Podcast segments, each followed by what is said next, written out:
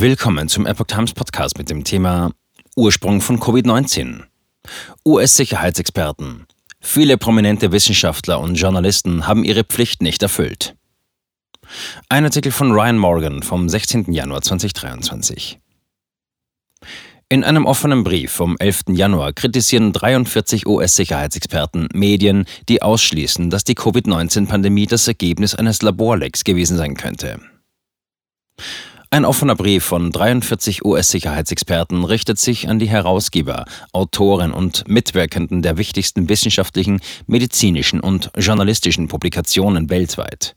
Zu den Adressaten gehören The Lancet, Nature Medicine, The New York Times und das Time Magazine. Der von der Vandenberg-Koalition koordinierte Brief enthält Unterschriften des Vorsitzenden des Auswärtigen Ausschusses des Repräsentantenhauses, Michael McCall, des ehemaligen Nationalen Sicherheitsberaters der USA USA Robert O'Brien, des ehemaligen stellvertretenden nationalen Sicherheitsberaters der USA Matthew Pottinger sowie von Analysten der Heritage Foundation, des Hudson Institute, des Center for Strategic and International Studies CSIS und anderen sicherheits- und außenpolitischen Analysten. Zitat Führende wissenschaftliche Zeitschriften zensierten abweichende Stimmen. Viele Wissenschaftsjournalisten bei großen Nachrichtenagenturen förderten Narrative oder vertraten Schlussfolgerungen, die nicht durch Beweise untermauert wurden. Reporter versäumten es, auch nur den Versuch zu unternehmen, mögliche Interessenkonflikte ihrer Quellen aufzudecken, heißt es in dem Schreiben.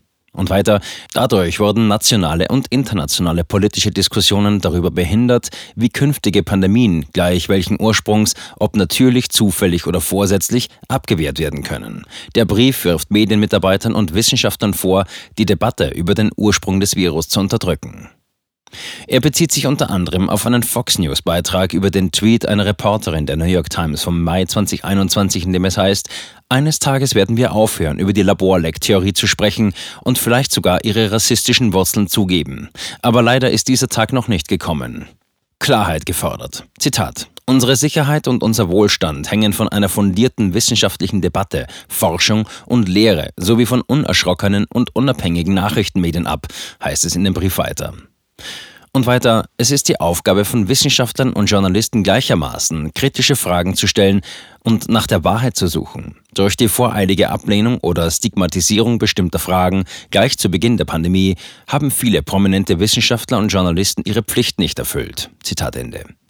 Das Schreiben listet außerdem bemerkenswerte Versäumnisse der verschiedenen Nachrichten- und Wissenschaftspublikationen auf. Ein Beitrag von The Lancet vom Februar 2020 behauptete ohne Beweise, dass Zweifel am vermeintlich natürlichen Ursprung von Covid-19 eine Fehlinformation und eine Verschwörungstheorie darstellen, heißt es in dem Brief. Peter Daszak, Präsident der Eco Health Alliance, war Mitverfasser der Erklärung von The Lancet vom Februar 2020.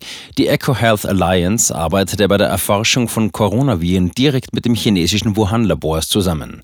The Lancet hat anschließend eingeräumt, dass Daszak ein konkurrierendes Interesse gehabt haben könnte, als er die Erklärung 2020 mitverfasste.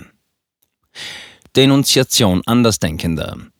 Die Autoren des Briefes wiesen auch darauf hin, dass ein Bericht von Nature Medicine, der zu einem der meistzitierten akademischen Zeitschriftenartikel der Geschichte wurde, effektiv jeden stigmatisiert hat, der in Frage stellte, dass der Ausbruch in einem Labor entstanden sein könnte. In dem Schreiben heißt es auch, die New York Times habe eine Vorabveröffentlichung mit einseitiger Berichterstattung versehen, in der behauptet wurde, dass die Pandemie ihren Ursprung in einem Markt in Wuhan hatte. Bemängelt wird die fehlende sorgfältige Nachberichterstattung, nachdem diese spezifische Behauptung das Peer-Review-Verfahren des Magazins Science nicht überstanden hatte und als andere Daten die Prämisse der Forschung in Frage stellten.